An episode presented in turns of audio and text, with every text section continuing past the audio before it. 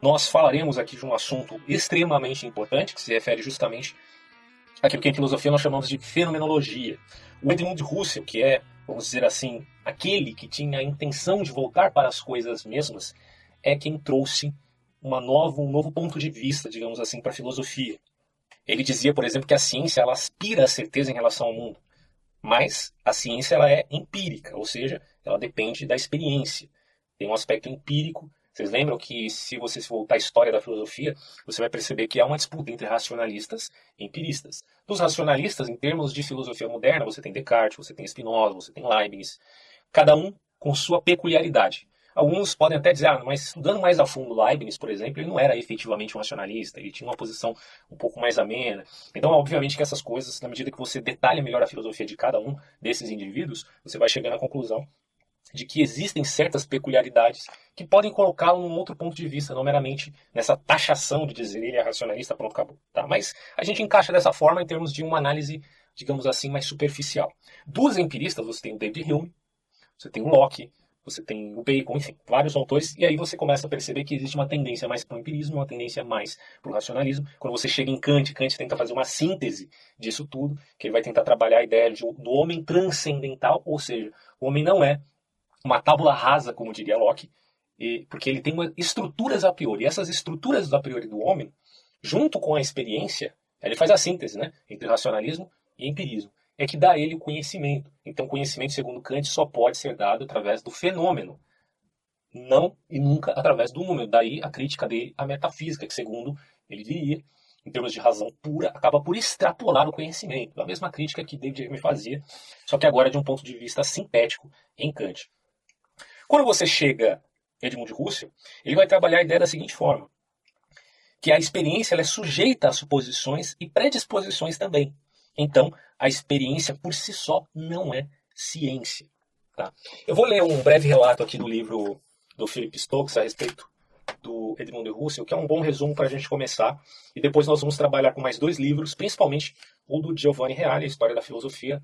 Então vamos lá. O Edmund Husserl ele nasceu em 1858 e morreu em 1938. E ele dizia: não se pode separar o estado da consciência do objeto deste estado. Ele insistia que a filosofia deve proceder como a ciência, a partir de questões e problemas reais, e não meramente de consideração das obras de outros filósofos. Uh, ele também concebeu esse empreendimento, né, em termos científico, como não empírico. Então ele está dizendo, volte-se para as coisas mesmas, mas não necessariamente por suposições e predisposições com base na experiência. Porque suposições predisposições com base na experiência não é, de certo modo, a experiência em si. E aí o autor continua aqui dizendo ao contrário, ele é uma exploração conceitual de percepção, crença, julgamento e outros processos mentais. Como o próprio Descartes, que veio muito antes de Russo, obviamente, tá? se você não tem essa cronologia né, dos eventos da filosofia, eu aconselho você a buscar isso na internet facilmente. Você tem gráficos ali que auxiliam a entender esse processo da filosofia moderna e contemporânea. Bom, Descartes acreditava na filosofia como essencialmente uma empresa racional, racionalidade, como a gente já falou, que começa com a autoevidência da própria subjetividade. Ou seja, para que você venha aderir ao racionalismo, você tem que conceber a priori que a subjetividade ela é autoevidente. Então essa visão ficou muito conhecida por ser rejeitada por outros pensadores que eram posteriores aí ao Russell que foram influenciados pelo Russell, como o próprio Heidegger. Então a fenomenologia do Russell, ela começa com o conceito de intencionalidade. Então o termo intencionalidade é importante você gravar para que você consiga compreender todo esse processo de análise desse pensador alemão. A intencionalidade, tal como concebido por outro pensador também, que é o Brentano. Segundo eles, todos os estados conscientes eles se referem a um conteúdo. Embora esse conteúdo ele possa até não existir efetivamente, ele pode ser um abstrato, ele pode ser particular, mas ele se refere a um conteúdo. Então, o Russell, seguindo o Brentano, ele sugeriu que a intencionalidade da mente, ela meio que acarreta o fato de que não se pode separar o estado consciente, como no caso do medo, né, por exemplo, do objeto desse estado. Não se pode separar no sentido ontológico dos casos.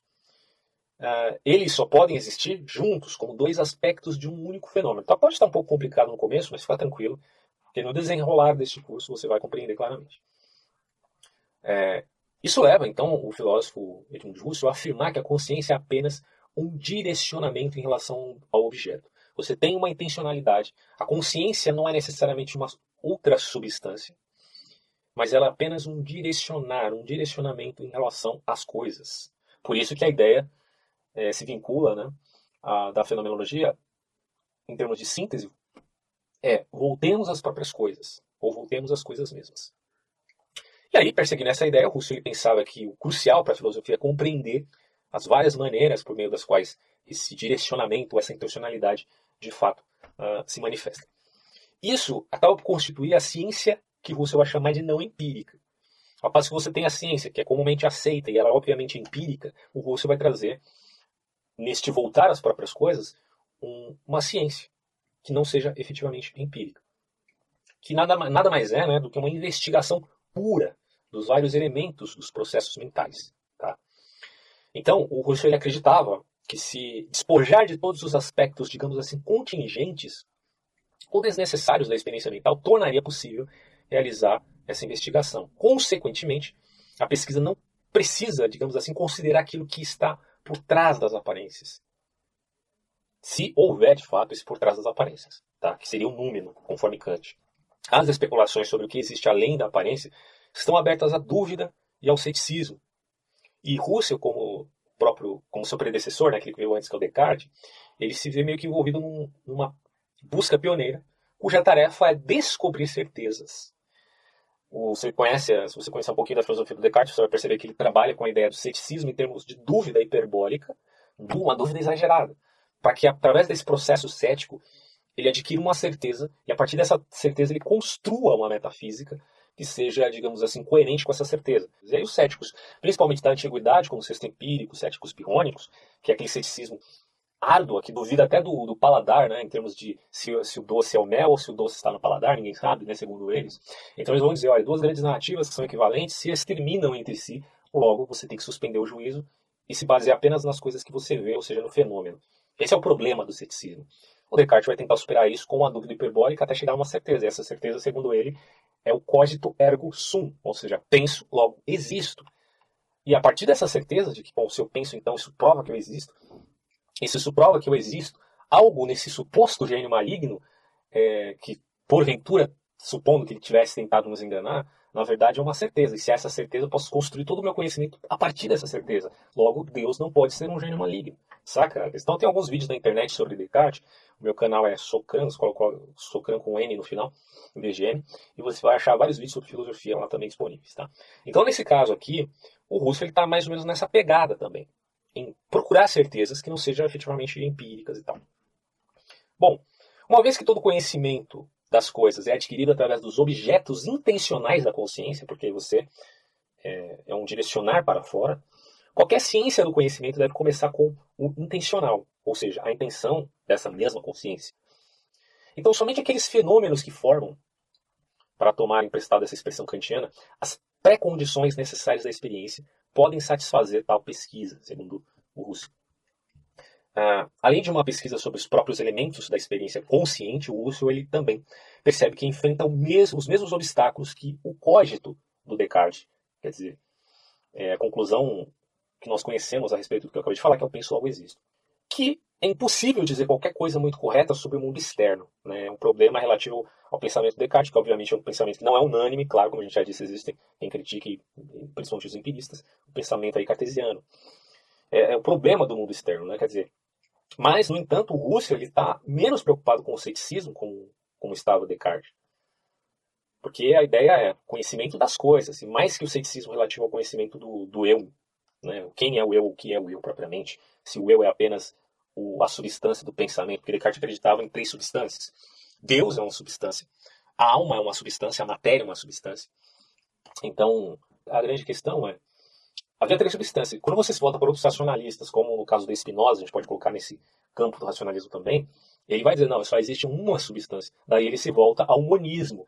Aquele pensamento muito similar com, com prescrições teosóficas do século XIX, pensamento oriental, muito parecido. Não que Spinoza seja isso, mas ele tem uma, uma grande similaridade com isso. Descartes, não, é três substâncias, Deus é uma, alma é outra, tá?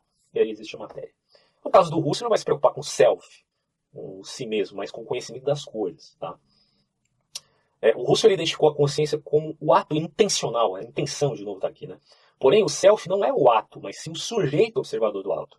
Ou seja, o eu é o sujeito. Mas o ato em si é dado pela intenção desse, desse, dessa consciência. Contudo, esse sujeito nunca é dado na experiência. O sujeito em si não é dado nas coisas, na experiência do mundo. Em termos russelianos, o objeto de um ato intencional é a partir dessa relação entre sujeito e objeto. Consequentemente, Russell endossa uma visão análoga de Kant de que o sujeito da experiência transcendental, fora da ordem causal espaço-temporal. O conceito transcendental do, do, Kant, tem um vídeo sobre Kant também no meu canal, vocês podem procurar lá. No caso, então, transcendentalidade, é justamente isso que eu tinha dito. É, é uma relação da, do aparato que você tem a priori com a experiência que te dá o conhecimento do mundo. Diferente de transcendente, que é aquilo que tá, a gente pode colocar como que está fora da imanência. Transcendental é a síntese do que a gente poderia chamar da relação priorística do seu aparato junto com a experiência que você tem, que te traz um conhecimento a posteriori. Então você tem o a priori que não é puro, né, como diria Kant, de certo modo. Essa conclusão ela é rejeitada depois pelo Heidegger mas retomada por Sartre no Ser e o Nada. Né? É, Russell ele foi influenciado por vários pensadores, obviamente, mas ele também influenciou muitos pensadores. Dentre eles, como a gente já viu aqui, o Heidegger, o Sartre, o Merleau-Ponty. Cara, uma infinidade de autores né, que a gente pode trabalhar depois aí também. Então, o, o Sartre no Ser e o Nada quer dizer que a consciência é retratada como um fenômeno único, capaz de negar pela contraposição e pela imaginação o que é real. Por isso, ela deve permanecer fora de uma ordem causal ordinária, conforme Russell, e Descartes uma série de filósofos dualistas que concordam com essa prescrição. Você sabe que o Descartes ele era dualista. É, filosofia da mente é um tema também extraordinário para você lidar com essa questão. O Descartes ele trabalha em termos de filosofia da mente, embora essa conceituação seja um pouco posterior, mas ele vai dizer que há uma alma e um corpo e que essas coisas são, digamos assim, diferentes. Há uma dualidade. Um outro resumo que a gente encontra aqui no livro do próprio Reale, ele traz os conceitos de uma maneira assim bem simples, primeiro em termos de síntese, depois ele vai trabalhando detalhadamente. Primeiro ele traz uma visão panorâmica, depois ele traz uma visão detalhada. Eu acho muito interessante isso na obra do Giovanni Reale. Então aqui inicialmente a gente vai retomar alguns conceitos que já foram ditos com base nesse autor que é o Philip Stokes, para que isso fique bem caracterizado e fácil de você entender, tá? Então, voltando aqui, a palavra da ordem da fenomenologia é voltemos às coisas mesmas, voltemos às próprias coisas, para além das construções teóricas jogadas no ar e dos conceitos apenas aparentemente justificados. Né? O fenomenólogo quer construir uma filosofia que se fundamenta sobre dados indubitáveis e que não dependa da empiria, ou seja, sobre evidências que sejam, digamos assim, estáveis. Tá? E para tal fim, o caminho justo é o que o Russell chamaria de epoqué, ou seja, do procedimento que consiste em suspender, em pôr fora do uso, entre parênteses, por assim dizer, seria, de certo modo, uma suspensão temporária do juízo. Nossas persuasões filosóficas e científicas e as próprias convicções embutidas em nossa atitude natural, que nos faz crer na existência das coisas, do mundo ou do próprio mundo. Então, você vai usar a epoqué para trabalhar esse aspecto da investigação que você está empreendendo aqui, com base no método fenomenológico. Em outras palavras, vai dizer o Reale aqui, você suspende o juiz, como a gente falou, sobre tudo aquilo que não é indubitavelmente certo, que não é apodítico, né? E nem incontestável. Até que se chegue a encontrar os dados que resistem aos reiterados assaltos da epoqué. Então você compreendeu essa parte que é fundamental também para que a gente dê continuidade? Epoqué significa suspensão do juízo. O apodítico é aquilo que é evidente. Tá? Então quer dizer, aquilo que é evidente, que é incontestável, que é indubitavelmente certo. Então nesse ponto aqui, sobre a base destas, digamos assim, evidência, a fenomenologia ela se exerce na descrição dos modos típicos em que as coisas e os fatos se apresentam à consciência. E esses modos típicos são as essências que o Russell vai chamar de eidéticas. Então isso aqui é um ponto assim fundamental. A gente ainda vai compreender com mais clareza isso no decorrer deste curso, tá? Então, essências eidéticas. Você tem, por exemplo, a essência do pudor, da simpatia, da santidade, do amor, etc. Em poucas palavras, a consciência ela é sempre de novo, né, intencional, é uma intenção, é uma coisa para fora. Sempre consciência de alguma coisa. Consciência não é consciência de si mesmo, mas toda consciência é, por assim dizer, a consciência de alguma outra coisa. É, mas ela não pode duvidar dela mesma. Tá? A consciência, a consciência as coisas se apresentam em modos típicos e não em emaranhados modos caóticos. Há uma ordem de apresentação para a consciência, nunca isso é caótico. Há um comportamento ou um comportamento de ódio, ou de amor, ou de simpatia, ou de benevolência, enfim. E o problema que foi dado ao movimento fenomenológico é que ele se colocou em modos típicos, em que as coisas se apresentam à consciência e se essas essências idéticas são constituídas, digamos assim, pela própria consciência, ou são, ao contrário, realidades que se impõem à consciência, como a luz ao olho e o som ao ouvido. No primeiro sentido, você tem uma direção idealista, na qual você vai se orientar. E no segundo sentido, você tem uma direção realista da fenomenologia, na qual Max Scheller vai se orientar. Bom, dando continuidade, então a fenomenologia ela nasce com o Husserl como polêmica antipsicologista, tá? onde ele faz algumas refutações extraordinárias desse tal psicologismo né? que existia já na época dele, em termos de pensamento, de análise, até de comportamento também. E sobre a base da ideia da intencionalidade da própria consciência, que é o, o grande mote da fenomenologia. Pelo antipsicologismo, o Husserl ele pôde atingir o pensamento do matemático e filósofo Bolzano, e pela intencionalidade da consciência, as teses do seu mestre, que é o Franz Brentano, que nasceu em 1838 e morreu aí em 1917. Foi inclusive o Bolzano que falou da proposição em si?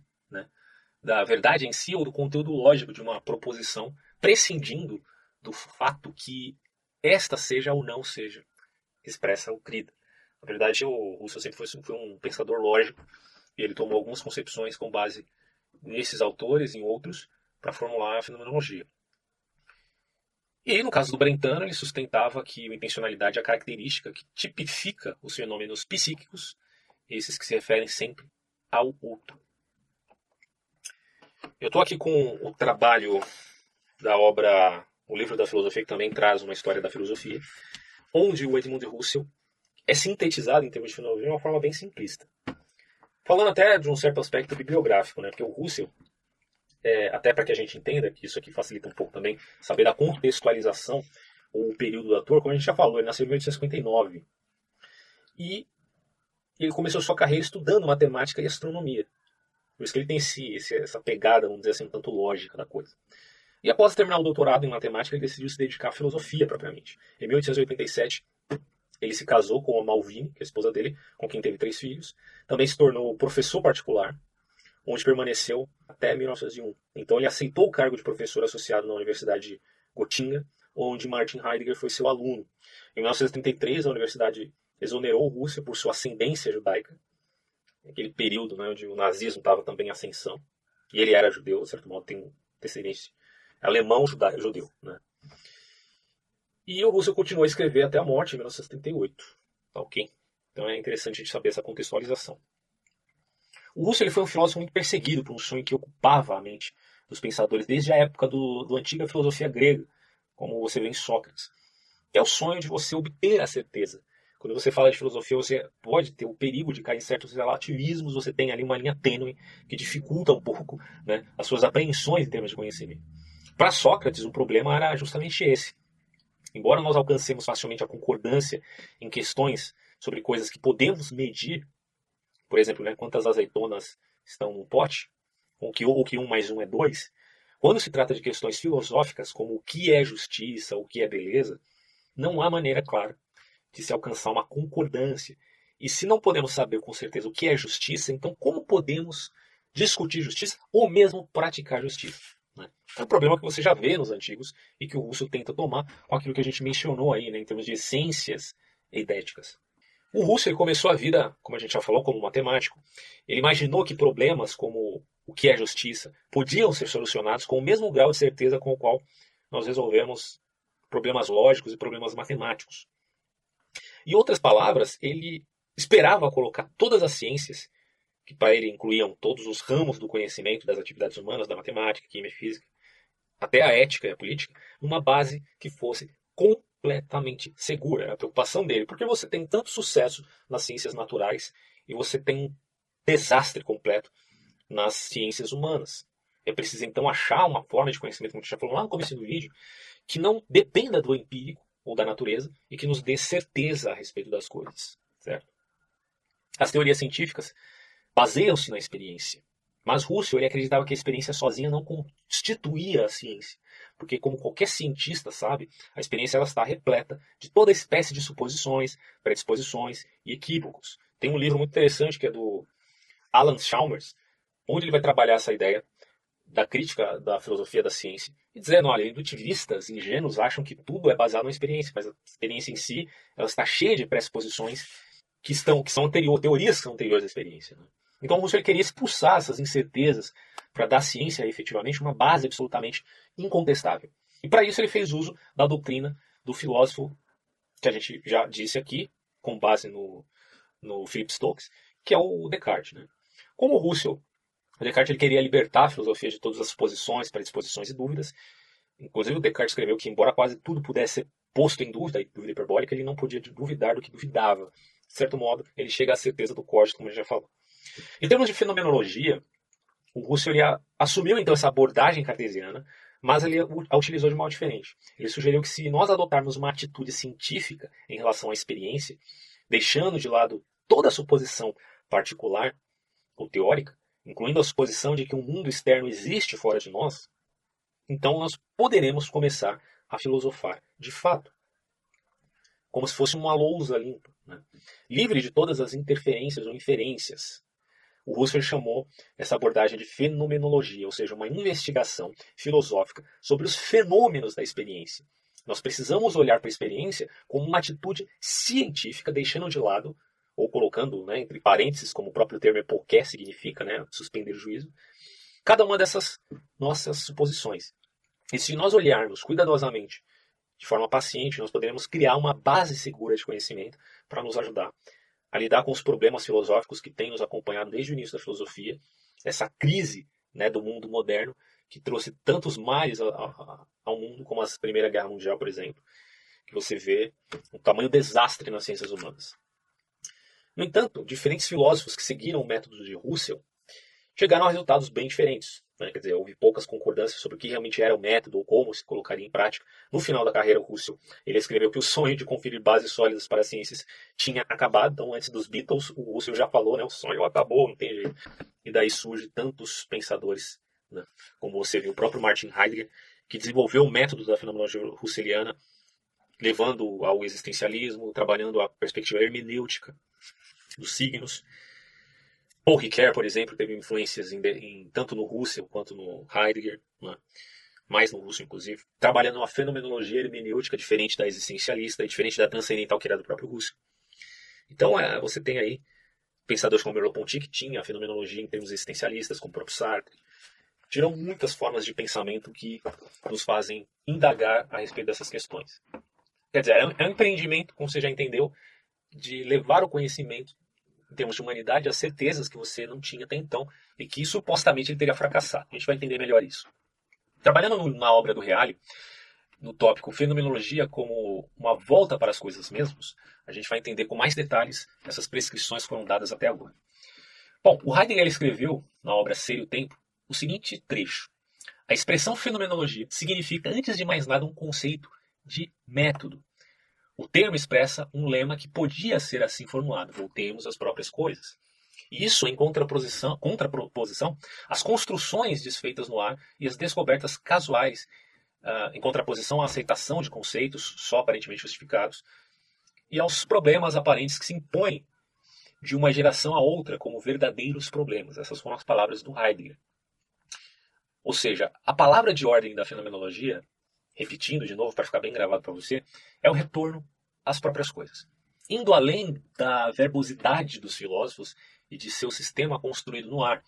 Porque, como eu disse, de certo modo é um problema do ceticismo. Você tem milhares de grandes narrativas, mas que se contradizem. Então, é preciso ultrapassar esse momento né, da verbosidade ou das narrativas filosóficas e chegar a sistemas que, que sejam mais contundentes. De certo modo, era mais ou menos isso que o Russell pensava. Mas a grande questão é como fazer essa, essa construção, né? Quer dizer, uma filosofia que se sustente, de fato, em evidências. Uma filosofia que se sustente naquilo que a gente pode chamar aí de certezas. O Russell vai dizer então que para cumprir essa tarefa é preciso partir de dados indubitáveis, para que com base neles a gente possa construir um edifício filosófico. Então você tem uma sustentação para construir esse edifício. E os filósofos, em termos de verbosidade filosófica, constroem edifícios, mas que muitas vezes não têm a sustentação necessária. Né? É mais ou menos a crítica também do Kant, quando fala da metafísica. Em suma, em resumo, procura-se evidências que sejam estáveis para colocar como fundamento da filosofia. Porque sem evidência não há ciência, e sem ciência não há conhecimento efetivo. O próprio Russell diz isso na obra, ou no ensaio que ele fala das pesquisas lógicas. Quer dizer, essa tendência ao pensador da lógica, que é o Russell, ele quer certezas, ele quer algo que seja evidente. Os limites da evidência apodítica representam os limites de nosso saber. Assim, é preciso buscar coisas manifestas, fenômenos tão evidentes que não possam, de fato, ser negados. Essa era a intencionalidade, digamos assim, do Husserl.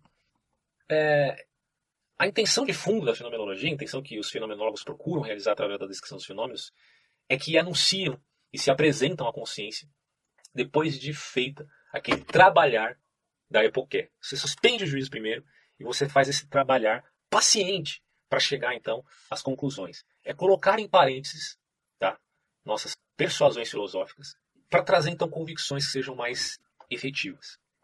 Em outros termos, é preciso suspender o juízo sobre tudo que não é apodítico.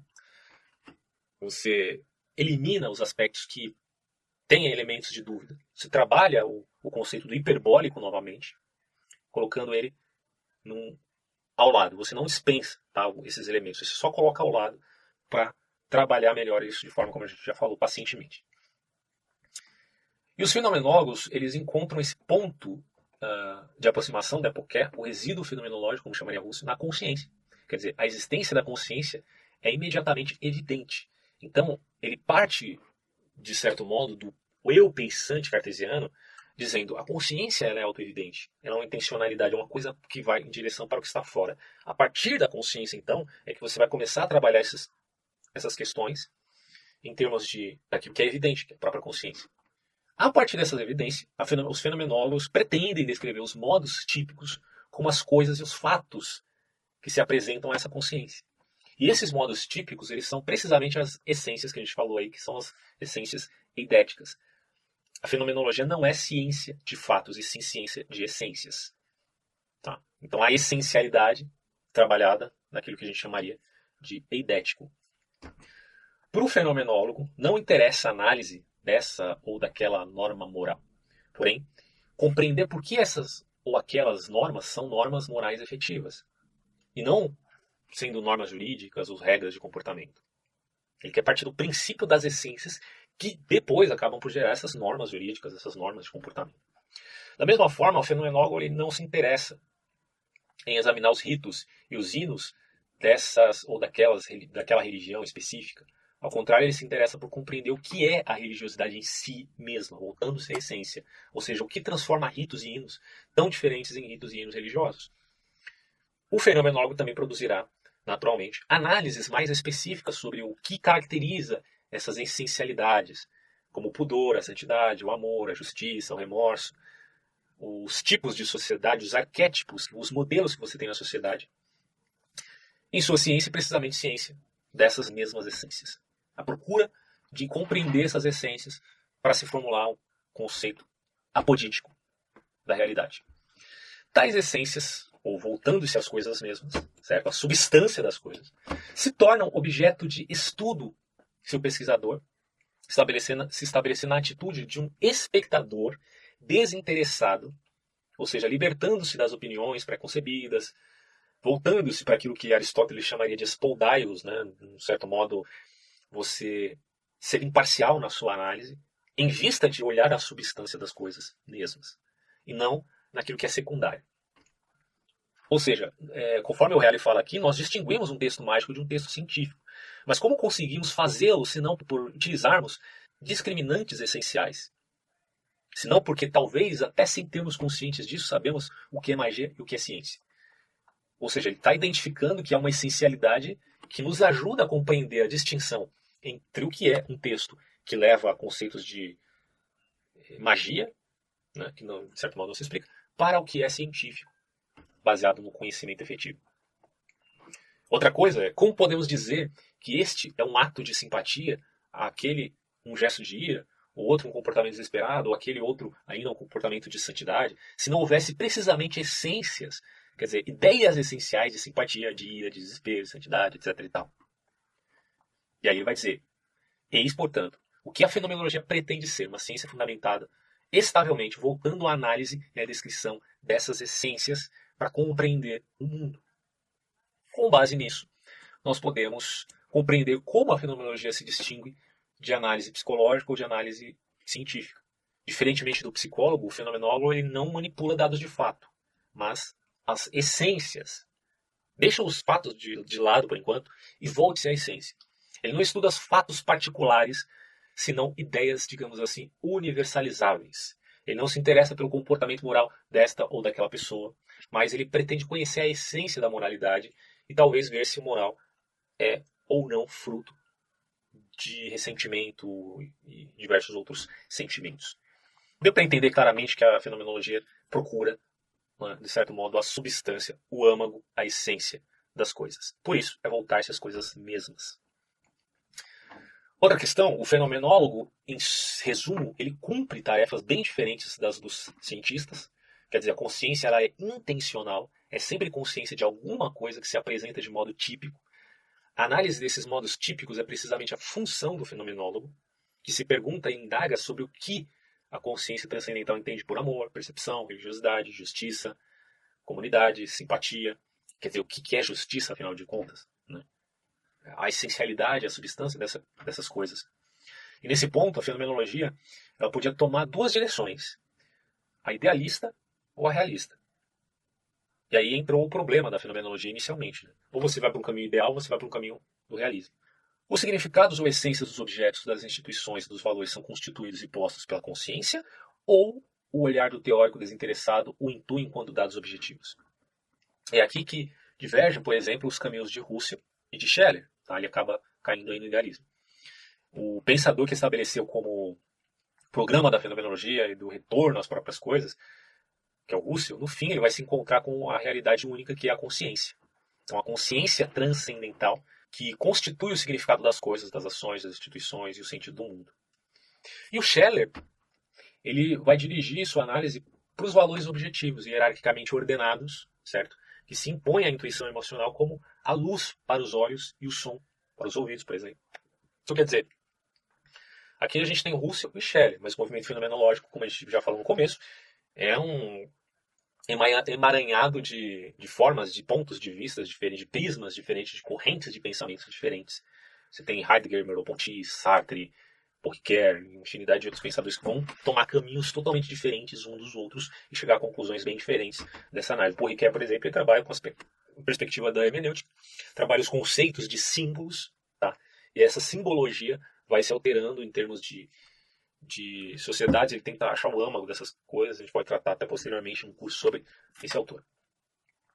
Vamos falar um pouquinho então dessa, da origem tá? da, da fenomenologia, até antes mesmo do Russell, ou seja, da, da, daquilo que influenciou o, o Russell propriamente.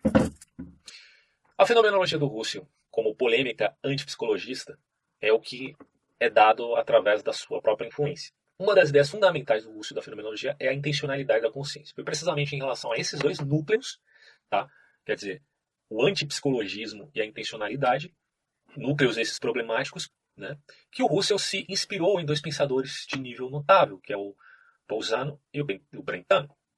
Bolzano nasceu em 1781 e morreu em 1848. Era matemático, filósofo, padre católico e professor de filosofia da religião da Universidade de Praga até 1819.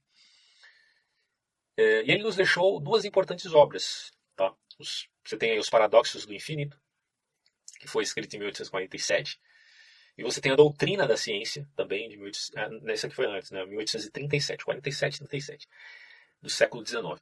O primeiro trabalho exerceu influência notável sobre a história do pensamento matemático.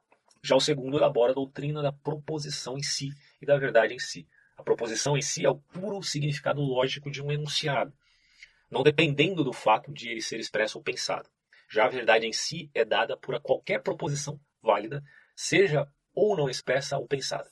Assim, a validade de um princípio lógico, como da não contradição, permanece tal, tanto se o pensarmos ou não pensarmos. A proposição em si podem derivar de uma das de uma da outra e podem entrar em contradição. Elas são parte de um mundo lógico objetivo e são independentes das condições subjetivas do conhecimento. O Brentano, que também era padre católico, depois ele depois abandonou a igreja, né? Ele foi professor da Universidade de Viena, viveu longamente em Florença e morreu em Zurique. Escreveu muito sobre Aristóteles, falando sobre a psicologia de Aristóteles, cristianismo e Aristóteles, Aristóteles e a visão do mundo, a doutrina de Aristóteles sobre a origem do espírito. Enfim, falou bastante sobre esse autor. E nessa última obra, que é, a, se não me engano, essa daqui, 1874, que é a psicologia do ponto de vista empírico, ele afirma o caráter intencional da consciência. Então, daí advém o aspecto do uso em termos de intencionalidade. Quer dizer, na escolástica, intentio, latim, significava o conceito enquanto indica algo diferente de si. Então, segundo Brentano, a intencionalidade é o que tipifica os fenômenos psíquicos, que sempre se referem a algo diferente de si próprio. Eles se distinguem em três classes fundamentais que são representação, juízo e sentimento. Representação, significação, signo, enfim. Representação. Juízo, avaliação e o sentimento em si. Na representação, o objeto ele é puramente presente. No juízo, ele é afirmado ou negado. E no sentimento, ele é amado ou odiado. Muito interessante. Então, o Russell, como criador da fenomenologia, ele tem várias obras. Então, a gente vai citar algumas aqui. Pesquisas Lógicas de 1901, Filosofia como Ciência Rigorosa de 1911, Ideias para uma Fenomenologia Pura e uma Fenomenologia, Filosofia Fenomenológica de 1913, Meditações Cartesianas de 1931, uh, ah, que se eu não me engano essa daqui é póstuma. Também a, a, Crise das Ciências Europeias, Fenomenologia Transcendental. Na verdade, essas obras é que são póstumas, as Meditações Cartesianas de 1931. Como ele morreu em 1938, então ele estava vivo ainda, né? uh, de 1950 que aparecem as obras póstumas, como essa daqui, é, a crise né, das ciências europeias e a fenomenologia transcendental. Entre os discípulos de Russell, já falou aí, tem o Heidegger e tantos outros aí que a gente pode citar posteriormente. Bom, o Russell ele está, portanto, persuadido de que o conhecimento começa com a experiência de coisas concretas existentes, ou seja, de fatos, de fatos contingentes que nos apresentam no aqui e no agora, mas não necessariamente no empirismo. Calma que você vai entender essa suposta contradição. Mas quando um fato se apresenta à consciência, nós, no fato, captamos sempre uma essência. Ou seja, as coisas se apresentam à experiência, mas através disso nós captamos uma essência dessas coisas. Vemos uma cor, que é o caso particular da essência, cor propriamente, e ouvimos o som, que é um caso particular da essência do som. As essências são os modos típicos do, do aparecer dos fenômenos à própria consciência. As essências que não se podem, por abstração, como sustentariam né, os empiristas, elas são muito mais resultados do que propriamente um, um aspecto extremamente empírico. Os fatos particulares, em, resumo, são casos de essências, como a gente já falou, eidéticas. Nós não abstraímos a ideia ou a essência de triângulo da comparação de mais triângulos. Mas este, aquele e aquele outro são todos triângulos porque casos particulares da ideia de triângulo nos trazem a concepção do que é um triângulo. As essências eidéticas são, portanto, universais. Você se volta ao aspecto platônico. Tem o mundo das ideias, que não necessariamente é o mundo real, né, para Russell, não necessariamente. Mas você tem uma particularidade do que é universalmente um triângulo. Então, as essências idéticas são universais, conceitos que a consciência intui quando os fenômenos a elas se apresentam. Certo? Vou repetir isso aqui. Essências eidéticas são universais, conceitos que a consciência intui quando os fenômenos a ela se apresentam. Então você tem o aparato a priori você tem aquilo que se apresenta na experiência, que é o fenômeno, que é aquilo que aparece. E são exatamente esses universais objetos ideais que permitem o reconhecimento a classificação é a distinção dos fatos particulares. Ok? E nisso consiste a redução eidética, na intuição das essências, quando na descrição dos fenômenos que aparecem, a consciência conseguimos fazer uma espécie de colheita do seu aspecto invariável entre as diversas variações das propriedades deles. Né? Você faz uma coleta dessas essências. Outra coisa que a gente deve notar é que a fenomenologia não trabalha apenas sobre fatos perceptivos, cores, sons, rumores, ou sobre fenômenos como a simpatia, o pudor, o ressentimento, o amor, enfim. A fenomenologia ela explora e descreve também as, uh, as coisas que o Russell chama de ontologias regionais, como o âmbito da moralidade, da religião.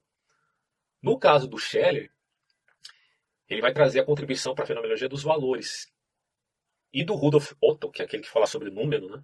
mistério tremendo, ele vai procurar captar aquilo que tipifica a experiência religiosa ou a experiência do sagrado, que é a questão do, do número. Tá? A fenomenologia ela é, portanto, a ciência das essências, dos modos típicos do aparecimento e da manifestação dos fenômenos da consciência. Característica fundamental dela é, portanto, a intenção, a intencionalidade. E isso quer dizer que nossos atos psíquicos eles se referem sempre a um objeto, eles se direcionam a esse objeto. Mas o que a consciência nos oferece de indubitavelmente evidente, apodítico, é sobre o qual construir um edifício estável de teoria filosófica. Como a gente vai fazer isso? E é aqui que o Russell dispara a sua hipoqué. Ele põe entre parênteses a convicção científica ou filosófica e do senso comum, como a tranquilidade em termos de crença de que existe um mundo exterior à consciência, enfim. Ele coloca aquilo que não resiste à dúvida entre parênteses, ele, como faz Descartes, né? Quer dizer, é, se isso gera dúvida, então vamos hiperbolizar, quer dizer, dúvida hiperbólica. Alguns pontos vamos colocar na suspensão do juízo. E aí ele vai trabalhar o que não é indubitável pelo indubitável, ou seja, ele vai trabalhar o que não é certeza pela certeza que ele tem, que é basicamente aquilo que dá a consciência. O fenomenólogo põe entre parênteses essas crenças. E isso no sentido de que, como filósofo, não pode partir delas. Porque ele tem que partir das essências. Né? Não pode partir nem das doutrinas filosóficas, nem das teorias científicas. Embora ele aparente aqui um certo platônico, mas ele está partindo, na verdade, da consciência, de um modo cartesiano. Embora esteja partindo de um modo cartesiano, ele está partindo da dúvida hiperbólica, porque ele está partindo da essência. Então, por isso que ele trabalha a filosofia tendo o respaldo de outros filósofos, mas não dependendo dos sistemas filosóficos. Isso tem que ficar claro. Então ele põe entre parênteses essas crenças.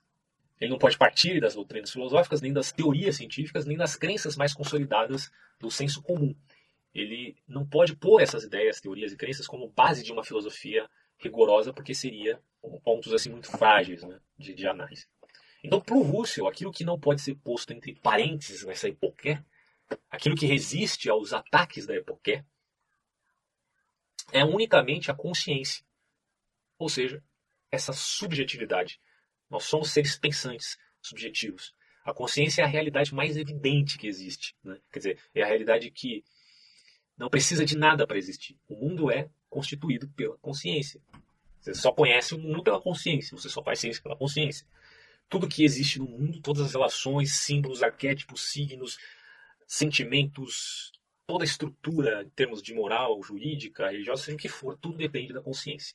Então é a partir daí que você vai fazer a fenomenologia. Mas uma consciência tornada mais aguda e hábil pela prática da descrição fenomenológica, ela não pode aceitar o naturalismo e o objetivismo. Ou seja, a pretensão de que a verdade científica seria a única verdade, né, empiricamente falando, e o mundo descrito pela ciência seria a, verdade, a verdadeira realidade. Ele tem que se abster disso. De tal pretensão, Russell ele traça a história, começando por Galileu e Descartes, e, e aí ele até afirma, né, quer dizer, na miséria de nossa vida, esta ciência nada tem a nos dizer. Ela exclui de início os problemas que são os mais agudos para o homem, o qual em nossas, nossos tempos atormentados sente-se à mercê do destino. Os problemas do sentido e do não sentido da existência humana.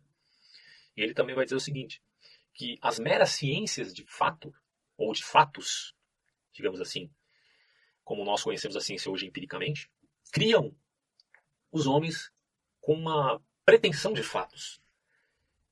A filosofia ela reconhece a função da ciência e da técnica, mas é justamente a filosofia, comenta o próprio Enzo Pazzi, que tem a função de libertar a história da fetichização da ciência e da técnica, O problema da técnica é visto em Heidegger, é visto Theodor na Escola de Frankfurt, diversos outros autores vão trabalhar essa questão, porque a tecnicidade que coisifica o homem, de certo modo. O Russell também trabalha com essa questão, vendo né, a, a situação da humanidade, principalmente no século XX, naquele, naquela coisa de fetichismo total, coisificação total, adoração das coisas, materialismo descabido. Então ele vai avaliar essas questões. E aí a gente entra no detalhamento dessa síntese do real. Então ele volta aqui a alguns aspectos. E a gente vai falar de novo aqui de forma mais detalhada sobre a intuição idética, para ficar bem claro. As proposições universais e necessárias são condições que tornam possível uma teoria, sendo diferentes das proposições obtidas indutivamente, né, a questão da indução da experiência. Só para você entender isso, deixar claro, existe um método indutivo um método dedutivo. A lógica, para que uma lógica seja efetivamente uh, produzida, digamos assim, né? para que você tenha um sistema lógico efetivo, você precisa trabalhar os silogismos. Só que, para que você trabalhe o silogismo, você precisa, obviamente, ter uma premissa. E a premissa é dada não necessariamente pela, pela dedução, senão seria uma coisa circular. Você depende da indução. E a indução, e a indução você adquire pela percepção ou pela intuição, vai dizer o Aristóteles. Né? Digamos assim que aqui, quando você tem um indutivismo ingênuo, você acredita de fato que tudo é dado pela experiência e que a experiência gera teoria. Mas que no frigir dos ovos, quando a gente vai avaliar, você tem muitas vezes teoria antes da experiência. E aí você acaba por refutar esse indutivismo ingênuo, você cai também no falsificacionismo do Karl Popper, que já tem outra pegada diferente para superar essa ideia do indutivismo, porque o indutivismo como o próprio David Hume fala, empirista, você não pode justificar o, o indutivismo pelo indutivismo, você depende do, da dedução. Mas se para ter dedução você tem que ter um indutivismo antes, então você tem um problema. E daí o fato de que você depende da experiência. Uh, só que a experiência é um hábito, no caso do David Hume. Tem uns vídeos sobre David Hume no meu canal também, procurem lá que vocês vão achar é bem interessante. Uh, uh, desculpem, eu não estou trabalhando todo o contexto da filosofia para entender o Russo, mas no meu canal você vai conseguir ter esse contexto, tá? mais generalizado. Aqui, o Russell distingue intuição de um lado, de fato, e intuição de uma essência. Então, intuição de um fato é uma coisa, intuição da essência é outra. Por isso que ele vai trabalhar a ciência como intuição da essência. O Russo está persuadido que o nosso conhecimento começa com a experiência, certo? Uh, mas não do modo do fato científico. Daí explica aquela suposta contradição, porque no começo do vídeo eu disse que o Russo ele não se baseia no aspecto empírico, conforme o diagrama que aparece no livro aqui da filosofia, da história da filosofia que vai dizer, ó, a ciência aspira a certeza em relação ao mundo, mas a ciência é empírica e depende da experiência. A experiência é sujeita às posições e predições, então a experiência por si só não é ciência. Mas não significa que se abstenha da experiência. A experiência nos oferece continuamente dados de fato. Tá? Os dados de fato com os quais nos vemos, as voltas na vida cotidiana e dos quais a ciência também se ocupa. Um fato é o que acontece no aqui e no agora. Um fato é, segundo o Russo, contingente, acontece. Nós sabemos na imanência onde o tempo passa, as coisas acontecem. Podendo, podendo ser ou não ser. Esse som de violino poderia até não existir, por exemplo. É uma questão inevitavelmente filosófica e não empírica. Né? Mas quando um fato, como nesse exemplo do som ou da cor, se nos apresenta a consciência, juntamente com o fato captamos uma essência, que é o som, a cor. Enfim, como exemplo. Então, quer dizer, você, você tem uma consciência que é intencionalidade, que capta as coisas do fora. Você tem um objeto, você tem um sujeito, você tem um objeto. O sujeito olha para o objeto. A relação é recíproca entre o sujeito e entre o objeto. E essa relação ocorre simultaneamente, saca? Então você tem aí a captação do fato, mas no momento que você tem a captação do fato, você tem a captação também da essência desse fato. E aí o Hélio vai dizer, ó, nas ocasiões mais díspares podemos ouvir os sons mais diversos, clarim, violino, piano, enfim. Mas neles reconhecemos algo de comum, uma essência em comum. E, de certo modo, é isso que ele está buscando, né? a universalidade. No fato, sempre se capta uma essência. Uh, o individual se anuncia para a consciência através do universal. Quando a consciência capta um fato da contingência, que é o aqui, o agora, ela capta também a essência desse fato particular. E contingente, que é o caso particular. Essa cor é, no caso do exemplo aqui, né? Essa cor é caso particular da essência cor.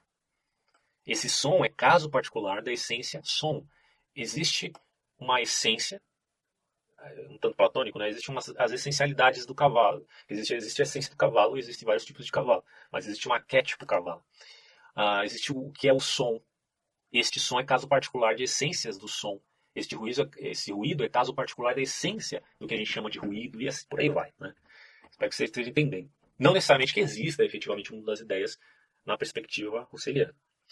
As essências, portanto, são os modos típicos do aparecer dos fenômenos. E não é que nos abstraiamos as essências da comparação de coisas semelhantes, como fazem os empiristas, por exemplo, não é isso. Porque o semelhante já é uma essência em si mesmo, entendeu? Daí a diferença para com o empirismo. É, nós não abstraímos a ideia ou a essência de triângulo de comparação de muitos triângulos. Você não está comparando o triângulo para saber. O que ocorre é que este e aquele são triângulos porque são casos particulares da ideia de um triângulo em essência. Tá? Esse triângulo, é, o Reale coloca aqui como isósceles, desenhado no quadro negro, existe aqui e agora, com essas dimensões, não outras, em termos de particularidade. Esse é um dado de fato particular, né? mas nele nós captamos a essência do particular. Todo particular tem, portanto, uma substância, uma essência. Uh, o conhecimento das essências não é conhecimento mediato, obtido como se repete por meio de abstração ou comparação de vários fatos. Não. Para comparar vários fatos é preciso já ter captado a essência antes de fazer a comparação. Por isso que captação da essência não é comparação. Você já tem que ter a essência para fazer a comparação. O conhecimento das essências é uma intuição. E é a partir daí que você faz o trabalho da, da lógica. Né? Porque você precisa, então, dessa intuição dado do fato em vista de receber do fato a essência. É uma intuição diferente daquela que nos permite captar os fatos particulares. E é ela que o Husserl chama de intuição eidética, ou intuição da essência. Uh, Trata-se de conhecimento distinto do conhecimento do fato. Os fatos particulares são casos de essências eidéticas. E essas essências eidéticas, elas eh, não são objetos misteriosos ou evanescentes. Tá? É verdade que só os fatos particulares são reais e que os universais não são reais como os fatos particulares, diferentemente do que poderia dizer um pensamento platônico. Os universais, quer dizer, as essências, são conceitos, ou seja, objetos ideais, daí a questão do Russo cair no idealismo, ideais, que permitem classificar, reconhecer, distinguir fatos particulares, dos quais a consciência, quando ela se lhe apresenta, reconhece. Entendeu? Então é nessa perspectiva que ele trabalha. Continuando, é, a fenomenologia ela pretende ser uma essência, uma ciência das essências, né? a gente já entendeu isso, e não dos dados do fato. Portanto, a fenomenologia não é ciência empírica, mas é ciência das essências. Não é ciência dos fatos, mas das essências. Ela é uma um fenomenologia, né? ele faz a separação da palavra aqui, como ciência dos fenômenos. A, a fenomenologia é esse essa ciência, digamos assim, analítica também, mas uh, criteriosa, melhor dizendo, do fenômeno em si no seu objetivo de descrever os modos típicos como os fenômenos se apresentam à consciência. Essa é a ciência da fenomenologia. E essas modalidades típicas, o aspecto típico, né, pelas quais este som é um som e não uma cor ou um ruído, ou pelas quais esse desenho é de um triângulo e não de uma outra coisa, são precisamente as essências. Então a fenomenologia é uma ciência de experiência, não porém dos dados de fato. Os objetos da fenomenologia são as essências dos dados de fato, são os universais que a consciência intui quando a, os fenômenos a ela se apresentam. Tá? E nisso consiste a redução eidética. Aí você entra nesse aspecto também. Você tem a intuição eidética e agora você tem a redução eidética, que é a intuição das essências, em outros termos, quando na descrição do fenômeno que se apresenta a consciência. Quer dizer, nós sabemos prescindir dos aspectos empíricos e das preocupações que nos ligam a eles. Nesse sentido, as essências são sempre invariáveis. E são obtidas através do que nos escritos póstumos do Husserl né, denomina-se método da variação eidética. Ou seja, toma, se toma um determinado exemplo de um conceito que se quer explicar, e depois, pouco a pouco, se introduzem variações nas propriedades, as quais são submetidas a variações, até se chegar a um ponto em que não se pode mais variar. Né? Caso contrário, já não se estaria tratando dos mesmos conceitos, porque afinal de contas está procurando a essência. E é óbvio que essas essências não existem somente no interior do mundo perceptivo, não. É, fatos como recordações, esperanças ou desejos também têm sua essência. E isso se apresenta à consciência de modo típico também. Além disso, a distinção entre o fato e a essência permite ao Russell justificar a lógica e a matemática. E aí entra a justificação que ele faz dessas duas disciplinas. As proposições lógicas e matemáticas são juízos inevitavelmente universais e necessários porque são relações entre essências. Né? E sendo relações entre essências, as proposições lógicas e matemáticas elas não recorrem à experiência como fundamento de sua validade. Até o David Hume admitia a, o aspecto a priorístico, que não depende da experiência, né? o a priorístico, de ciências como a matemática, como a geometria, enfim. Uh, mas há mais que isso. Tá? O fato de a consciência poder efetivamente se referir a essências ideais não legitima somente uma análise de modos típicos em que se apresentam os fenômenos perceptivos, nem apenas a distinção das proposições lógicas e matemáticas da propriedade das ciências empíricas. O fato da, da referência propriamente às essências ideais abre a fenomenologia a exploração e a descrição do que o Russell vai chamar de ontologias regionais. Para que você entenda, regiões são a natureza, a sociedade, a moral e a religião. Aspecto regional. O estudo dessas ontologias regionais se propõe, então, captar e descrever as essências. Quer dizer, as modalidades típicas com que aparecem a consciência, os fenômenos morais, fenômenos religiosos, enfim. E nessa linha entra o Max Scheller. Scheller vai dar contribuições importantes a essa fenomenologia dos valores. Como eu tinha citado o Rudolf Otto, ele vai procurar, é um outro pensador, se não me engano ele é protestante, inclusive, era, ele vai, é, vai procurar captar o que tipifica a experiência religiosa a experiência do sagrado propriamente. E essas ontologias regionais o Russell contrapõe a ontologia formal, que depois identifica como a lógica propriamente. A fenomenologia, portanto, em suma, é ciência das essências. Desculpa estar repetindo muitas informações, mas isso ajuda a gravar, tá? Então, dos modos, a fenomenologia trata dos modos típicos do aparecer, do manifestar, quer dizer, dos fenômenos, à consciência, conforme as características fundamentais do que a gente chamaria de intencionalidade. A consciência é sempre consciência de alguma coisa, a consciência não é consciência de si mesma, nunca. Toda consciência, grave isso, é consciência de alguma coisa. Eu percebo, imagino, penso ou recordo alguma coisa certo? É uma coisa. Então você não pode dizer que a consciência em si mesma é uma coisa, mas aquilo que você recorda nela é alguma coisa. Por isso você pode ver, diz Russell, né, que a distinção entre sujeito e objeto se dá imediatamente. Quer dizer, o sujeito é um eu capaz de atos de consciência, como perceber, julgar, imaginar, recordar. Só que o objeto, diferentemente do sujeito, é o que se manifesta nesses atos, ou seja, corpos percebidos, imagens, pensamentos, recordações. Quer dizer, na relação de sujeitos, um, sujeito para com o outro, minha relação com o outro sujeito é, é de que ele, vendo ele como um objeto, e para ele, eu como objeto, em termos de coisificação. Né? E assim para com as coisas em geral. A relação do sujeito cognoscente, em termos de subjetividade, é de que ele tem a preeminência da qualidade de sujeito para com aquilo que é objeto, mas há obviamente uma relação recíproca entre sujeito e objeto. Por isso nós devemos distinguir ainda o aparecer de um objeto do objeto que aparece. Isso aqui é importante. Distinguir a diferença entre o aparecer no objeto do objeto que aparece em si mesmo. E se, há, e se é verdade que conhecemos o que aparece, para Russell também é verdade, inclusive que vivemos o aparecer do que aparece. O Russell chama de noese o termo consciência. E noema, aquilo que se tem consciência. Então, noese é ter consciência, e noema é aquilo que se tem consciência. Entre os diversos noemas, você distingue claramente os fatos das essências. A consciência, portanto, é intencional. A intencionalidade é o que caracteriza a consciência de modo significativo. Nossos atos psíquicos têm a característica de se referirem sempre a um objeto, pois sempre fazem aparecer objetos. Tá? Entretanto, deve-se notar que, que em Russell, né, na filosofia dele, o caráter intencional da consciência em si mesmo não implica concepção realista não significa que essa outra intencionalidade da consciência deixa pendente a controvérsia entre realismo e idealismo. O que importa, no entanto, é descrever o que efetivamente se dá à consciência e o que nela se manifesta e nos limites em que se manifesta. E o que se manifesta e aparece é justamente o fenômeno, porque o fenômeno significa aquilo que aparece, em que por fenômeno não devemos entender a aparência contraposta à coisa em si. Porque, obviamente, aqui já há uma, uma diferença entre o pensamento do Russo e do Kant. E ele vai dizer: ó, eu não ouço a aparência de uma música, eu escuto a música. Eu não sinto a aparência de um perfume, eu sinto o perfume. Nem tenho a aparência de uma recordação, eu tenho uma recordação.